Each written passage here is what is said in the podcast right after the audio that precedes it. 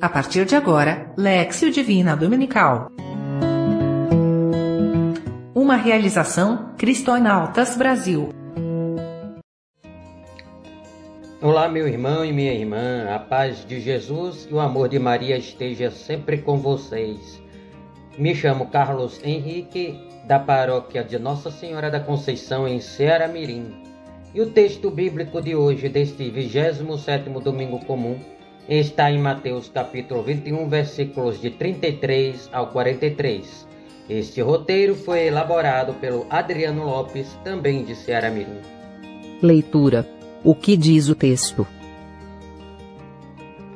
Na parábola, Jesus diz que um pai de família preparou tudo o que era necessário para a vinha produzir frutos e partiu. No tempo da colheita, mandou que alguns servos recebessem o que lhe pertencia. Porém, os lavradores acabaram por, por lhes maltratar. O dono da vinha mandou mais servos em maior número, e os lavradores fizeram o mesmo. O dono da vinha resolveu mandar seu filho, pensando que a ele respeitariam. Porém, os lavradores, ao vê-lo, sabendo que era o herdeiro, assassinaram-no para ficar com o que era do pai. Jesus então perguntou aos que escutavam: O que faria o dono da vinha quando chegasse de viagem? Eles responderam que certamente mandaria matar os lavradores e arrendaria a terra àqueles que pudessem pagar o que lhe era de direito.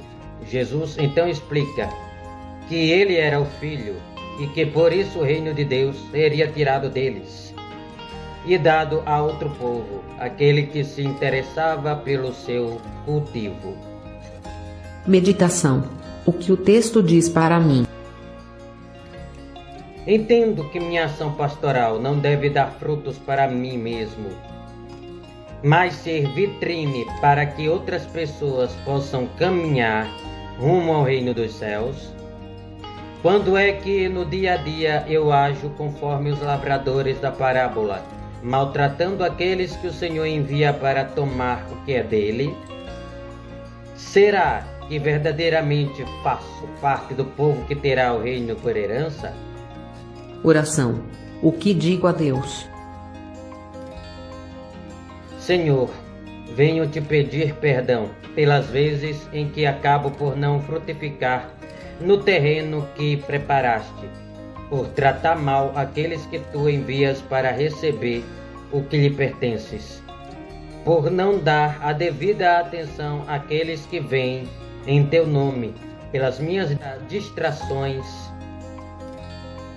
e por quando acredito que os irmãos não têm mais nada a contribuir na minha caminhada de fé.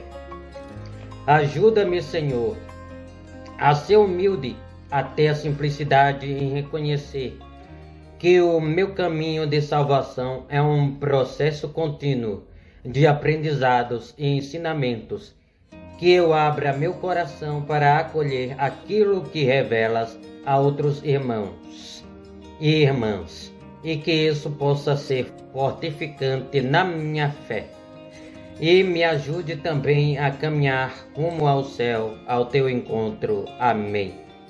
Contemplação. Como interiorizo a mensagem.